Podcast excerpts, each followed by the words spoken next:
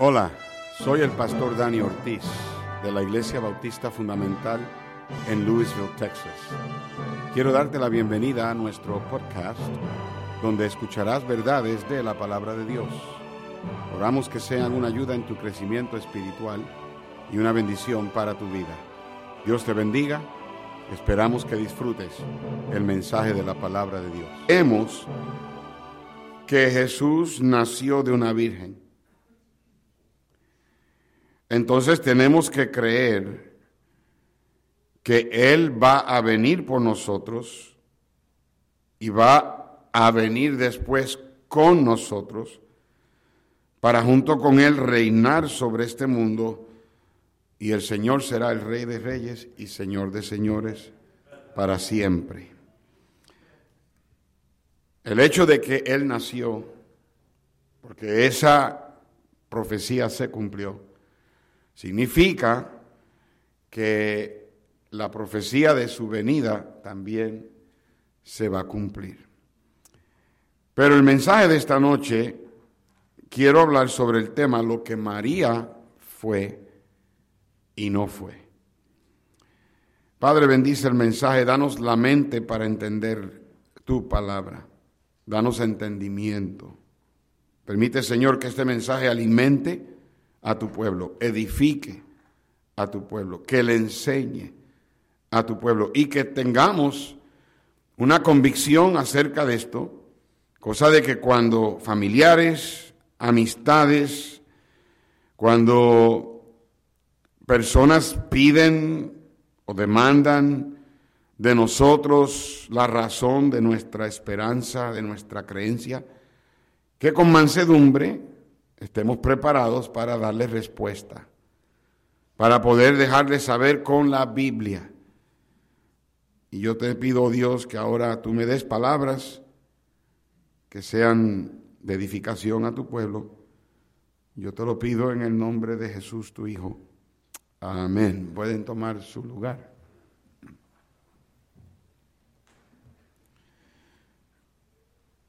Ahora quiero que leamos el mismo capítulo de Lucas, en el capítulo 1, verso 46, lo que María dijo. Ella dijo, engrandece mi alma al Señor y mi espíritu se regocija en Dios mi Salvador perdón, porque ha mirado la bajeza de su sierva. Pues he aquí, desde ahora me dirán bienaventurada todas las generaciones. Cuando viene a la doctrina de María, la madre de Jesús, es una doctrina en la que mucha gente está confundida. Hay mucha confusión. Pero la realidad es que no podemos darnos el lujo de que estemos confundidos con esta doctrina. Es demasiado vital que entendamos. En 2 de Corintios 11:4 lo tenemos en la pantalla, dice la escritura: porque si viene alguno predicando a otro Jesús que el que hemos predicado, o si recibís otro espíritu que el que habéis recibido, u otro evangelio que el que habéis aceptado, bien lo toleráis. yo no estoy leyendo el contexto entero. Pero el, el pasaje indica de que hay personas que predican otro Jesús. Hay religiones que predican otro evangelio. El apóstol Pablo, autor también del libro de Segunda de Corintios, escribió en Gálatas, en el capítulo 1, Verso 6 al 9 dice así.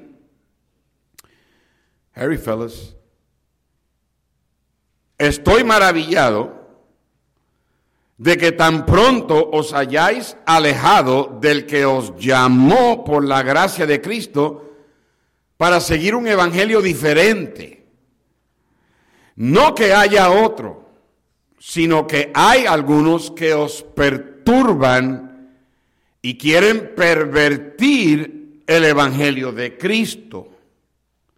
Mas si aún nosotros o un ángel del cielo os anunciare otro evangelio, diferente del que os hemos anunciado, sea que anatema, condenado al infierno.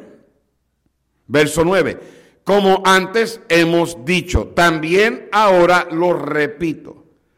Si alguno os predica diferente evangelio del que habéis recibido, sea anatema. Es claro en la Biblia que no puede haber otro Jesús. No puede haber otro evangelio. El evangelio, según la Biblia, es la muerte, sepultura y resurrección de Jesucristo. Y son las buenas noticias de que ese evangelio, esas buenas nuevas, es lo que salva a una persona de la condenación del infierno. Por eso es que no puedes darte el lujo de tener otro evangelio. Por eso es que no puedes darte el lujo de confundirte con otro evangelio. Porque otro evangelio te manda al infierno. Eres anatema. Si la gente tiene otro Jesús, aparte del Jesús de la Biblia, el que hemos predicado, entonces ese Jesús es falso. Y la gente no puede ser salva. Si la gente tiene otro evangelio, aparte del evangelio de la Biblia. Entonces ese evangelio es falso. Y la gente no puede ser salva. ¿Me están entendiendo, verdad? ¿Están entendiendo, sí o no? Okay. En otras palabras, si no tienes al Jesús correcto, tienes al Jesús incorrecto. Si Jesús no fue nacido de una virgen, y si Jesús no fue hecho Dios en carne, entonces ese Jesús es un Jesús falso. Jesús fue un hombre real, de carne y hueso, que caminó sobre esta tierra. Él fue Emanuel, Dios con nosotros. Y sí, Importa que la gente tenga el Evangelio verdadero. Importa que la gente crea en el Jesús verdadero. ¿Por qué? Porque es de la única manera que una persona puede ir al cielo. Otro evangelio, o un evangelio falso, otro Jesús, o un Jesús falso, condena a la gente al infierno. Ahora escucha, añadir a otra persona al Evangelio es hacer el Evangelio un Evangelio falso. Es hacer otro Evangelio. Y hay personas que quieren añadir a María al Evangelio. Debemos pensar en María como lo que dijo Juan de sí mismo, Juan el Bautista. En Juan capítulo 1, versículos 19 y 20, este es el testimonio de Juan cuando los judíos enviaron de Jerusalén sacerdotes y levitas para que le preguntasen, tú, ¿quién eres? Y en el verso 20, él confesó y no negó, sino confesó, ¿qué dijo él? Yo no soy el Cristo. Y mis queridos hermanos, María tampoco es el Cristo. Añadir a María al Evangelio es crear un Evangelio falso, antibíblico. No es el Evangelio de la Biblia. La palabra Evangelio significa las buenas nuevas de salvación que Cristo vino a morir por nuestros pecados, ser sepultado, resucitar de los muertos para salvarnos del infierno. Y cualquier persona que le añade al Evangelio otra cosa, terminará yéndose al infierno. No es Cristo y el bautismo. Hay iglesias que añaden el bautismo a la salvación. Eso es un evangelio falso. No es Cristo y las obras. Hay iglesias que añaden obras a la salvación. Es un evangelio falso. No es Cristo y la membresía a una iglesia.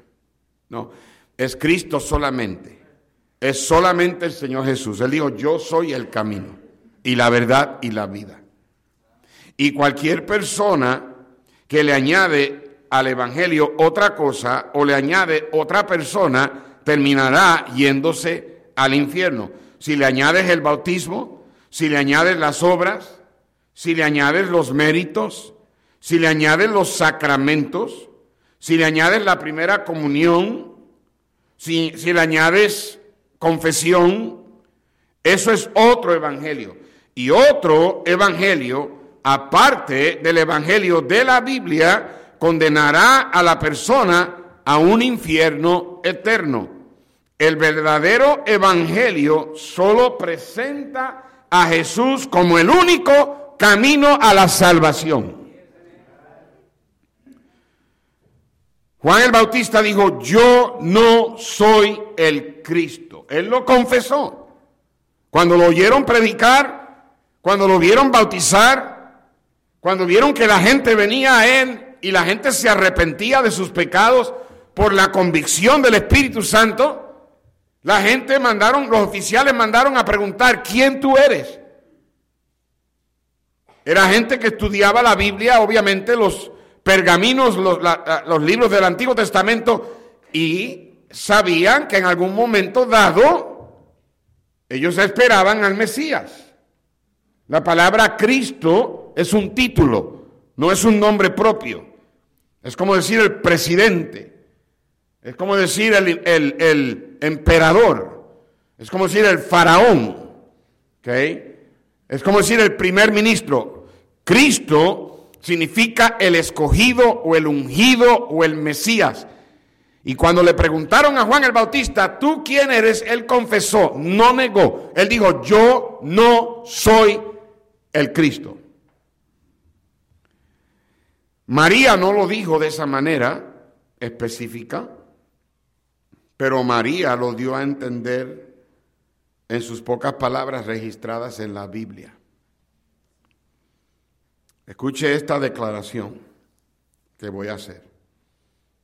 Escuche esto. Porque en realidad esta es la base del mensaje. Hasta que no entendamos lo que alguien no es, no podremos entender lo que alguien es. Brother Joe, I fixed it because I started with the word hasta que no. If you can fix it, I don't know if you can, it's supposed to be hasta que no entendamos. Vuelvo lo digo. Hasta que no entendamos lo que alguien no es, no podremos entender lo que alguien es. That was the, that, was the wrong outline. That was the one I sent to David. All right, here we go. Well, maybe that is the one I sent to you. I'm sorry. Sabemos que María no es el Cristo. Y no podemos añadirla al Evangelio. Entonces la pregunta es, ¿quién fue María? María simplemente fue una mujer escogida por Dios por gracia. Ella no hizo nada para ganarse ese privilegio.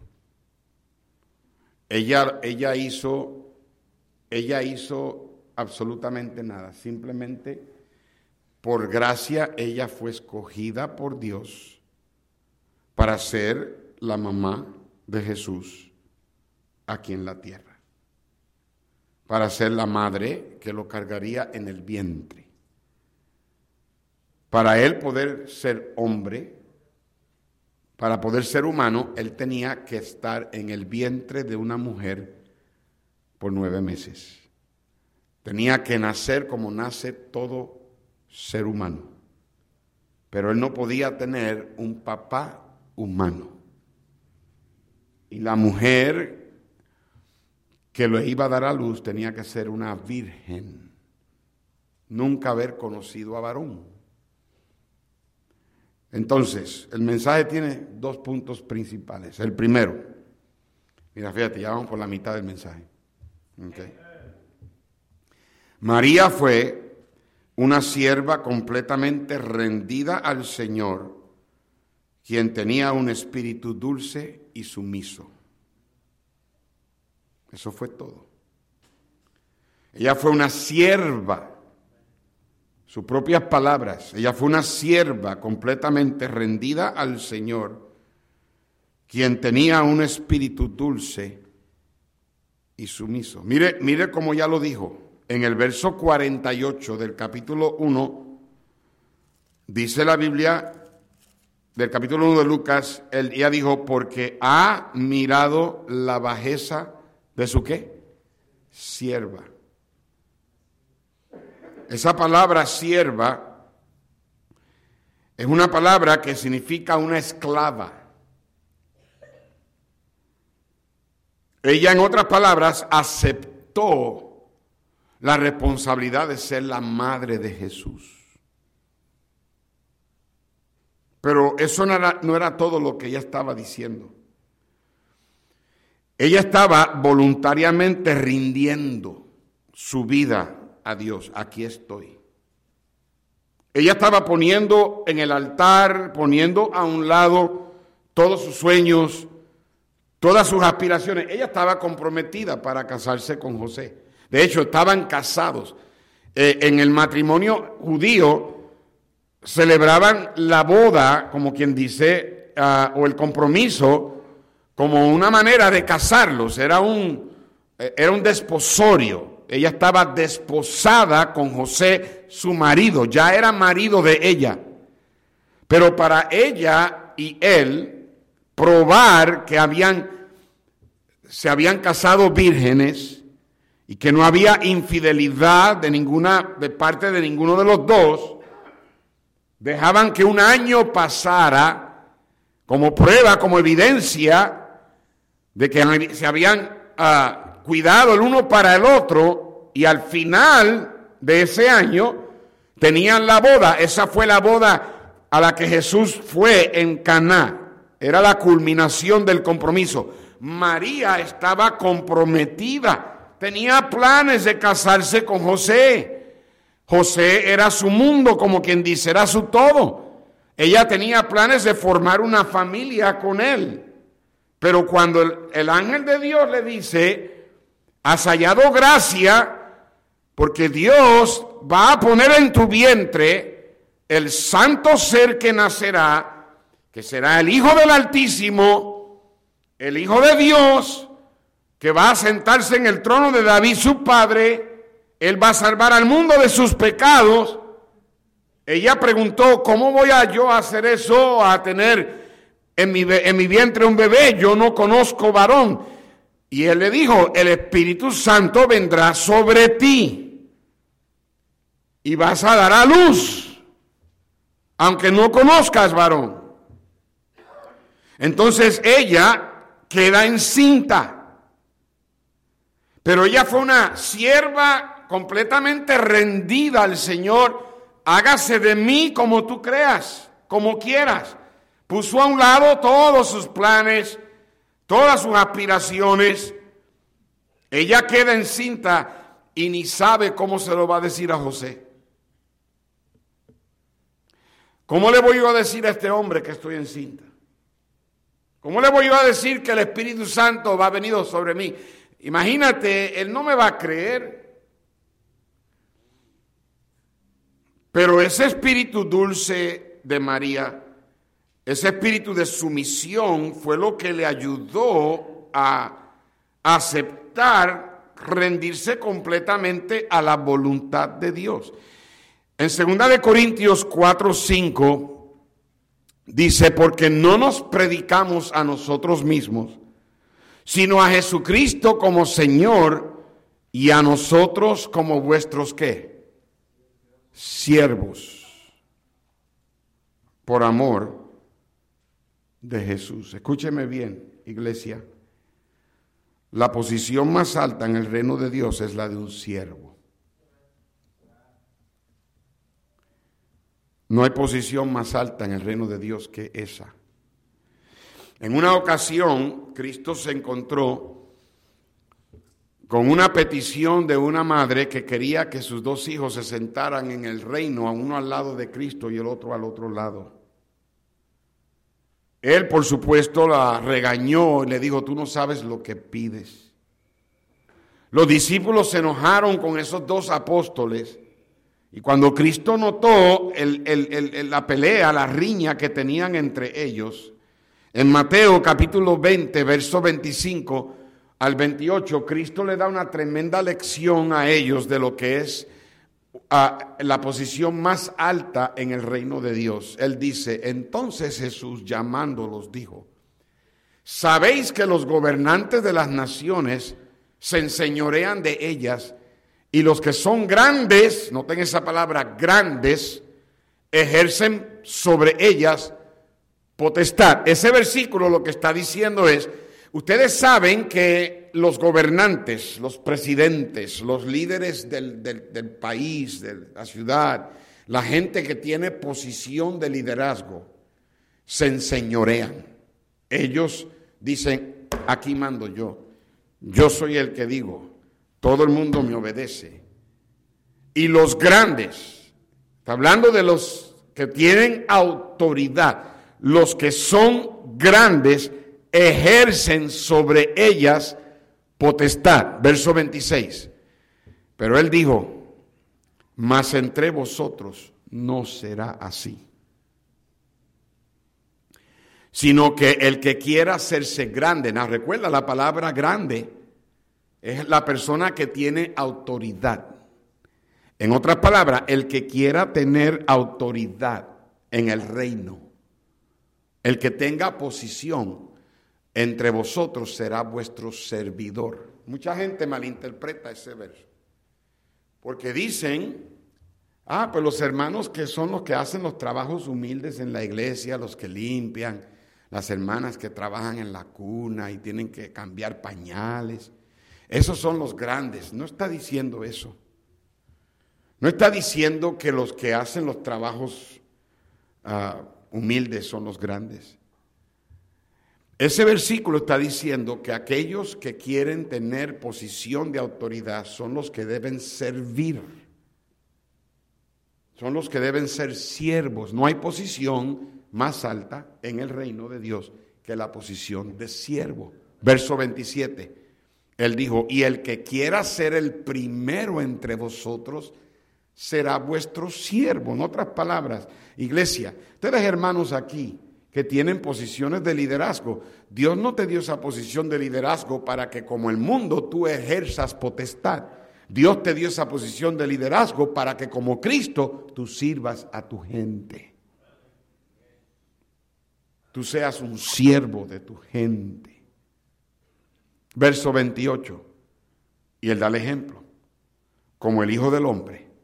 No, ¿quién mejor que el Hijo del Hombre merece que se le dé toda la, potestad?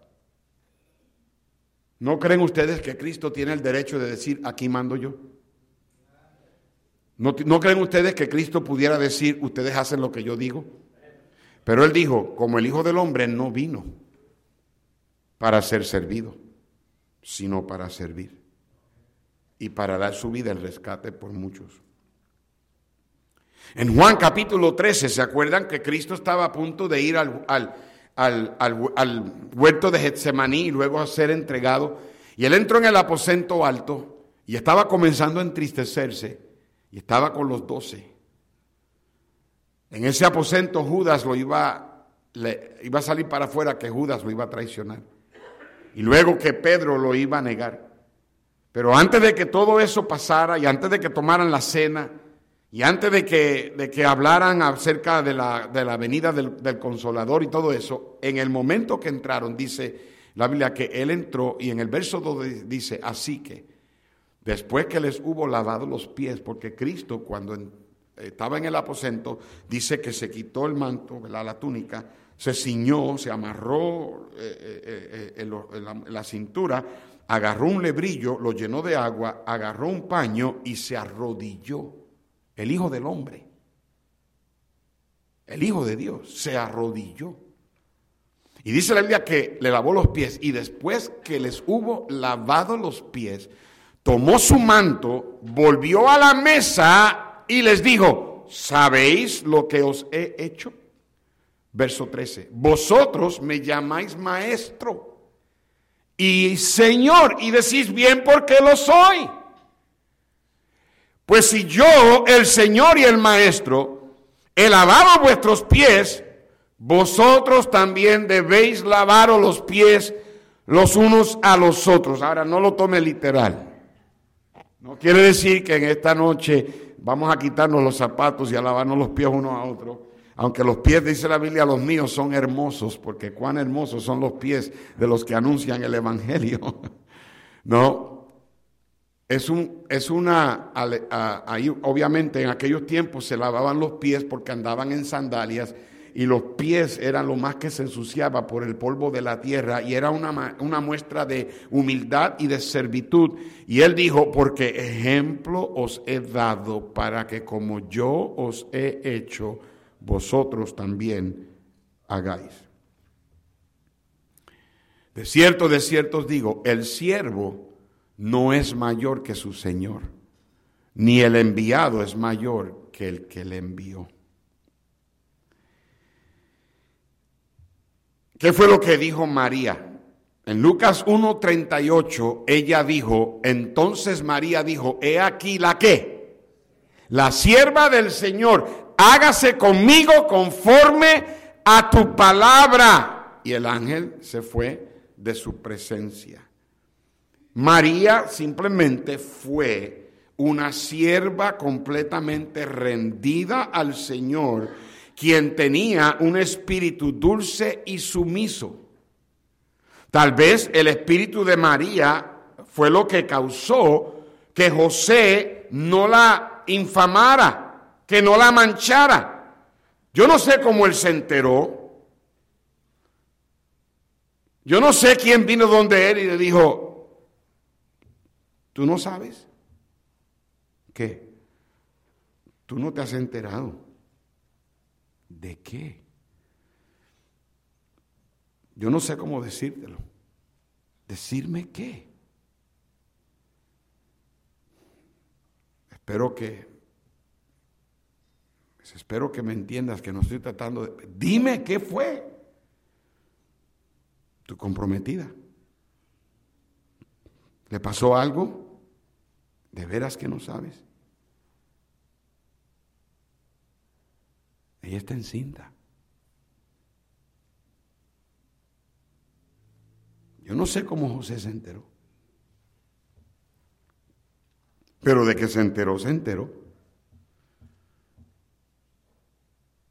Pero tal vez el espíritu de María fue lo que causó que ella, perdón, que él no la, no la infamara. Mateo 1.18 dice la Biblia, el nacimiento de Jesucristo fue así. Estando desposada María, su madre, con José, antes que se juntasen, en otra palabra, antes de culminar el matrimonio y antes de ella y él tener intimidad, halló, José halló, bueno, ella, María halló que había concebido del Espíritu Santo, versículo 19. José es su marido, Ah, recuerda, estaban desposados, pero no se habían juntado. Como era justo y no quería infamarla, quiso dejarla secretamente. Pero pensando él en esto, he aquí un ángel del Señor le apareció en sueños y le dijo, José, hijo de David, no temas recibir a María tu mujer, porque lo que en ella es engendrado del Espíritu Santo es. Ustedes hermanas, escúchenme, María era toda una dama. Qué tremendo ejemplo para las hermanas de hoy. Hay algo en el espíritu de una dama, que cuando ese espíritu es el espíritu correcto, ese espíritu tiene un impacto perdurable. Yo quisiera que toda dama cristiana entendiera esa verdad. Tal vez Pedro lo enseñó de esta manera.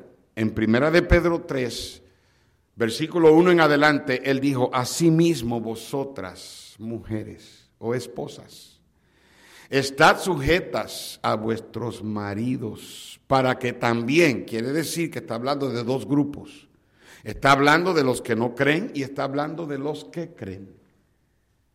So, ustedes hermanas aquí, Dice la Biblia que debes de sujetarte.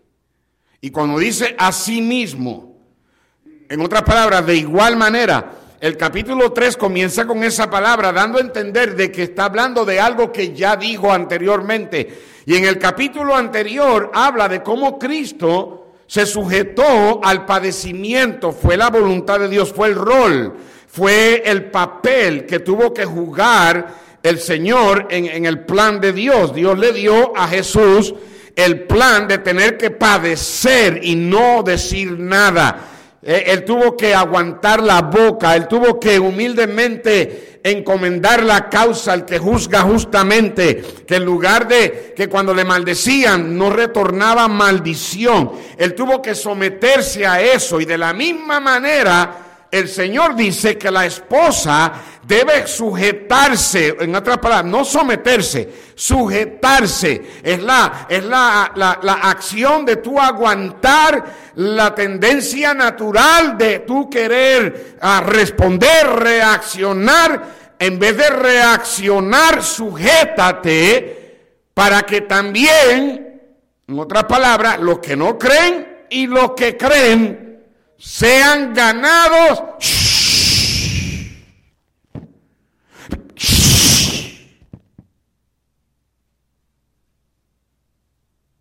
Sin palabra. Ay, pero pastor, usted no entiende a mi mer. Es que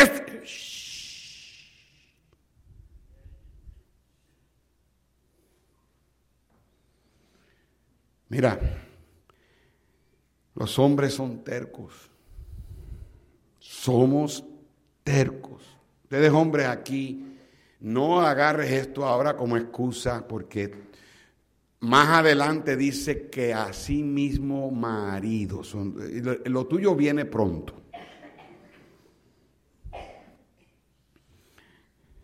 Pero a la esposa le dice,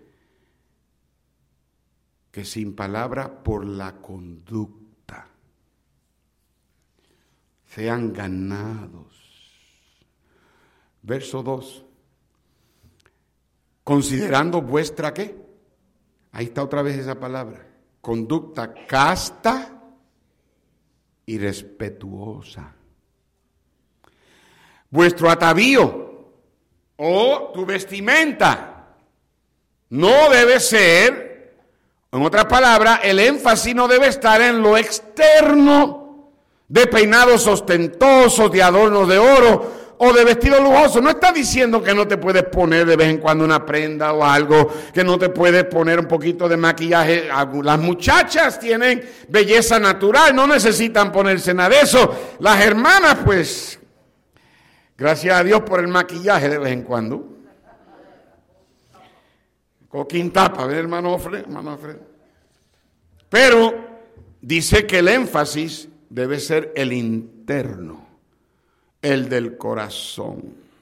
en el espíritu incorruptible, perdón, en el, en el, el incorruptible ornato.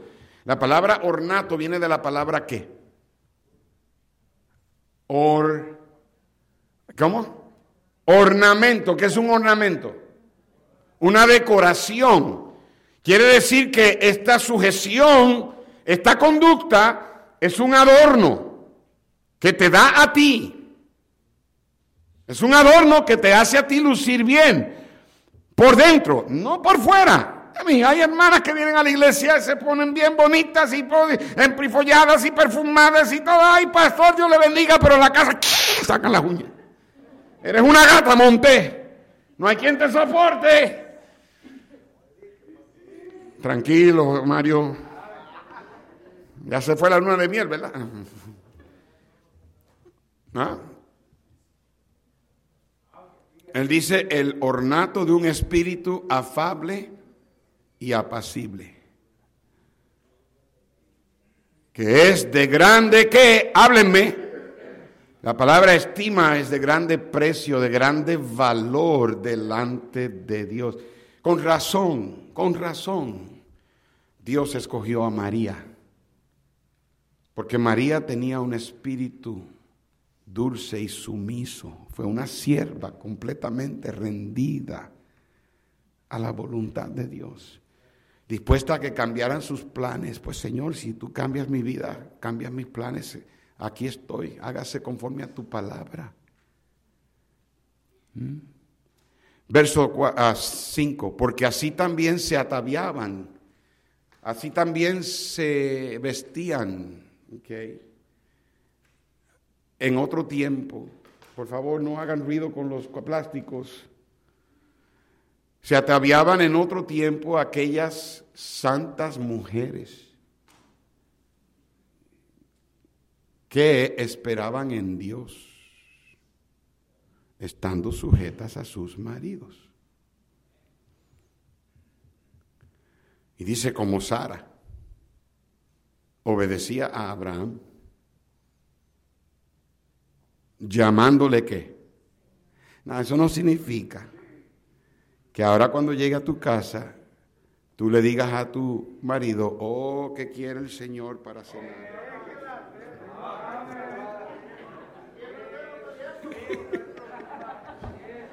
No, no, no.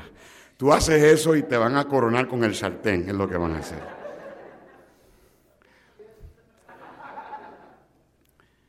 Habla de Sara. Pablo usa el ejemplo de una mujer que vivió cinco mil años atrás cuatro mil años atrás.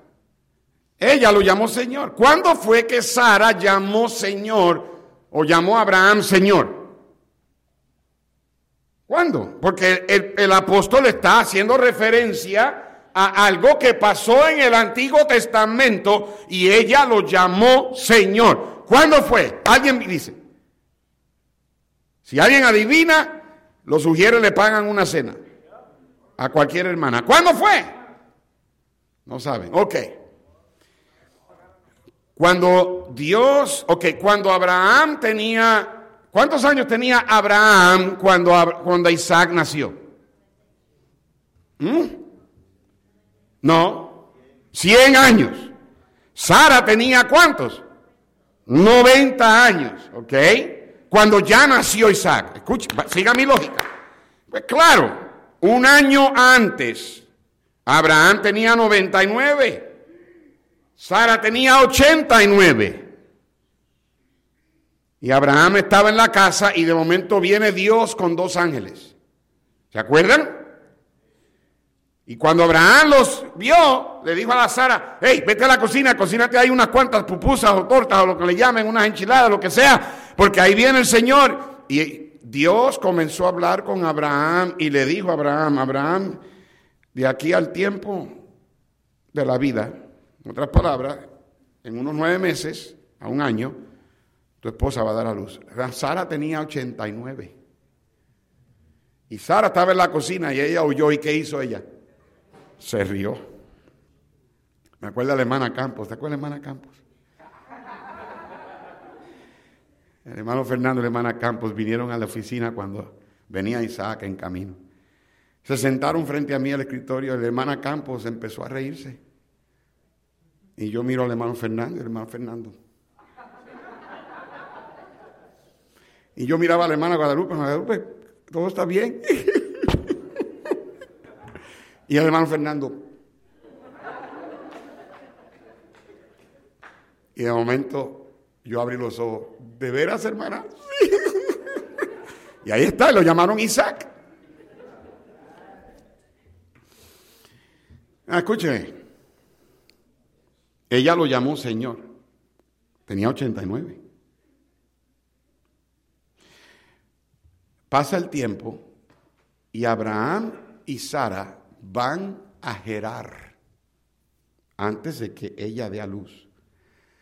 Y él le dice a su esposa, cuando entres en Gerar, di que eres mi qué.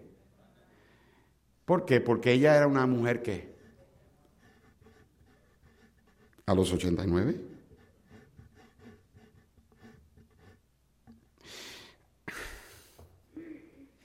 Perdónenme hermanos, pero yo todavía no he visto una mujer de 89 años allá afuera que los hombres la miren y digan, wow, qué mujer. Pero lo que hacía a Sara, una mujer hermosa, era su espíritu, afable, apacible.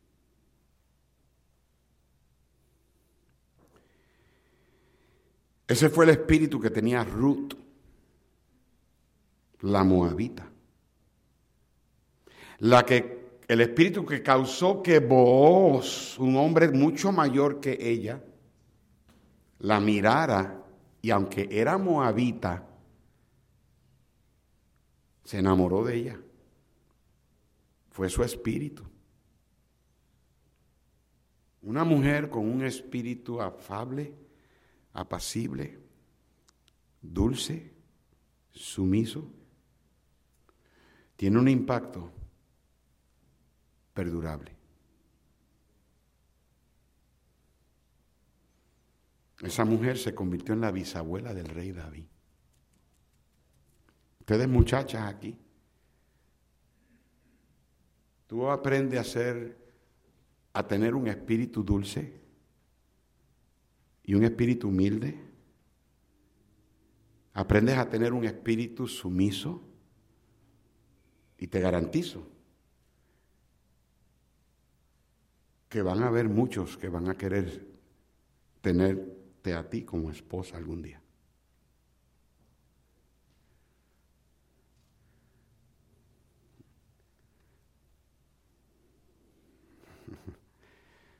Algunas hermanas están diciendo, hermana, si en tu casa tienes problemas, tal vez este es el problema. No, la Biblia también dice que de igual manera el hombre debe de tratar a su mujer con honor. Eso es lo que te corresponde a ti frágil, como vaso más frágil. María fue una sierva completamente rendida al Señor, quien tenía un espíritu dulce y sumiso. Y por último, número dos, María fue una mujer bendecida y favorecida a pesar de ella ser pecadora.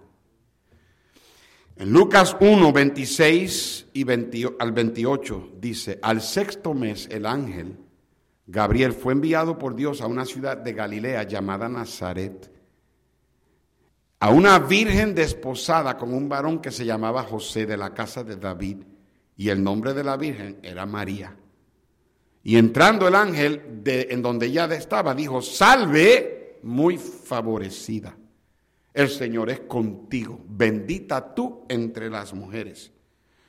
Pero en el versículo 46 brincamos y dice, María dijo, engrandece mi alma al Señor, mi espíritu se regocija en Dios mi Salvador, porque ha mirado la bajeza de su sierva Pues he aquí, desde ahora me dirán bienaventurada todas las generaciones.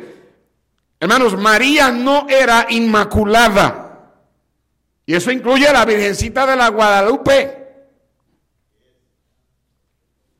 Solo pecadores necesitan un Salvador y ella llamó a Dios su Salvador. Quiere decir que María era pecadora. Pero a pesar de que ella era pecadora, ella fue bendecida y favorecida. Hay una enseñanza católica que creo que se llama la concepción inmaculada, que dice que María fue concebida por su papá y su mamá, pero que milagrosamente ella no heredó la naturaleza pecaminosa para de esa manera poder ser la madre de Dios. Ella nunca es llamada la madre de Dios en la Biblia. Y de hecho, María, después de haber tenido a Jesús, tuvo por lo menos seis hijos más, tal vez más. En Mateo 13, verso 53 dice así, aconteció que cuando terminó Jesús esta parábola se fue de allí. Y viendo a su, venido a su tierra, les enseñaba en las sinagogas de ellos y de tal manera que se maravillaban y decían, ¿de dónde tiene este tanta, este, esta sabiduría y estos milagros? ¿Y no es este el hijo del carpintero? ¿No se llama su madre María y sus hermanos, sus medios hermanos, Jacobo, José, Simón y Judas? ¿No están todas sus hermanas con nosotros? Esa esa palabra, esa, esa frase, sus hermanas, por lo menos tenía dos, pero da la impresión de que eran más. María tuvo más hijos, ella no fue inmaculada. Otra enseñanza acerca de María es que al convertirse en la madre de Dios, ella es intercesora. Podemos orarle a María. La oración de ellos dice, Santa María, Madre de Dios, ruega por nosotros pecadores, ahora y en la hora de nuestra muerte. Ustedes la conocen porque la decían. Yo estoy tratando de ser lo más amable posible. No estoy tratando de ofender a nadie. Si alguien me está escuchando en YouTube. Pero esa oración es antibíblica y es falsa. No está en la Biblia. En primero de Timoteo 2.5 la Biblia es clara que hay solo un Dios y hay solo un mediador entre los hombres y Dios, Jesucristo ya más nadie, Jesucristo hombre. Yo creo que Jesús, sabiendo la veneración que hoy día se le iba a dar a María, él trató con eso en Juan capítulo 2, verso 1. Dice la Biblia, al tercer día se hicieron unas bodas en Caná de Galilea y estaba allí la madre de Jesús. Y fueron también invitados a la boda Jesús, y sus discípulos. Y faltando el vino, la madre de Jesús le dijo, no tienen vino. Miren, Jesús le dijo, ¿qué tienes conmigo, mujer? No, por favor, yo no quiero que piensen que Jesús estaba siendo irrespetuoso con ella. Él simplemente estaba mostrándonos que ella no tenía ninguna posición espiritual más alta que los demás por ser la madre de Jesús. Jesús la llamó mujer otra vez cuando él estaba muriendo en la cruz.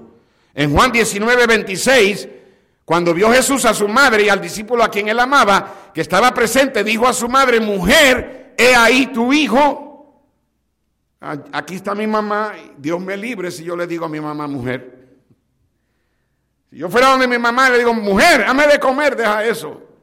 Todavía yo, yo, yo sé que tengo 60 y ella tiene 82, pero le tengo miedo a la vara. Eso sería una falta de respeto. Ningún hijo aquí debe, hija e hija debe de llamar a su, a su mamá mujer. Pero Jesús tenía una relación tan cerca a María como su madre. Pero también él estaba tan separado de María como hijo de Dios. En otras palabras, el Señor Jesucristo estaba tratando de demostrarle al mundo, cuando él la llamaba mujer, de que María no tenía una posición más alta espiritual que los demás. En Mateo 12, 46, mientras él aún hablaba a la gente, he aquí su madre y sus hermanos estaban afuera y le querían hablar. Y el resto de la historia dice que cuando le dijeron, mira, ahí está tu mamá y ahí están tus hermanos, él dijo, ¿quién es mi madre y quiénes son mis hermanos? Y extendió los brazos y dijo, toda la gente que quiere seguirme. Yo no estoy poniendo en el suelo a María, estoy simplemente diciendo lo que María fue y lo que no fue. Si María fuera una mujer espiritualmente elevada sobre los demás, Jesús lo hubiera dicho y hubiera reconocido eso en el momento que le dijeron, ahí está tu madre, él hubiera dicho, oh, todo el mundo doble rodilla ante ella. María no era más especial, escúchame, que cualquier dama en esta iglesia en esta noche. Darle a María la posición de Inmaculada y ser la Madre de Dios es cambiar el Evangelio. En Hechos capítulo 1, versículo 12 dice la Biblia, entonces volvieron a Jerusalén desde el monte que se llama del Olivar, el cual está cerca de Jerusalén, camino un día de reposo, y entrados subieron al aposento donde moraban los apóstoles, verso 14. Todos estos perseveraban unánimes en oración y ruego con las mujeres y con quién? la madre de Jesús y con sus hermanos. Ahí estaban ellos orando. Ninguno de ellos se paró y dijo, vamos aquí a honrar a la mamá de nuestro Señor. Porque María solamente fue una mujer bendecida y favorecida, a pesar de que ella era pecadora. De hecho, solamente hay, una, hay un registro bíblico donde en la Biblia completa hay un mandato de María. Y fue en Juan capítulo 2, verso 5, cuando ella le dijo a los que servían el vino, haced todo lo que os dijere. So, si vamos a obedecer a María, debemos hacer todo lo que el Señor Jesús dice. María fue simplemente una sierva, completamente rendida al Señor, con un espíritu dulce y sumiso y fue una mujer bendecida y favorecida, a pesar de que ella era pecadora.